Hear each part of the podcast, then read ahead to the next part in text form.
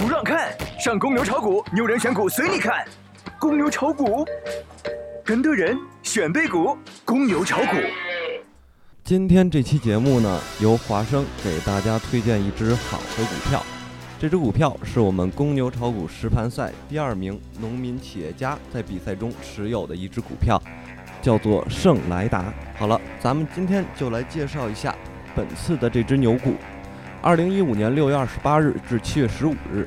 圣莱达原大股东杨宁恩陆续将自己手中的股权转让给了上海银币信资产管理有限公司、新时代信托股份有限公司和天津鼎杰资产管理有限公司、星美盛典、深圳市洲际通商投资有限公司、林志强等机构和自然人。公司新东家也是被称为中国民间传媒大佬的星美集团谭辉。其拥有的星美控股和星美文化两家港股上市公司，圣莱达应该是他第一次控股 A 股上市公司。在中概股普遍回归 A 股的大潮下，港股回归 A 股也是市场潮流，目前也是正被市场忽略的一个力量。从以上股东接盘的价格来看，除星美盛典成本价未知之外，其他几位股东的成本普遍在三十点五元。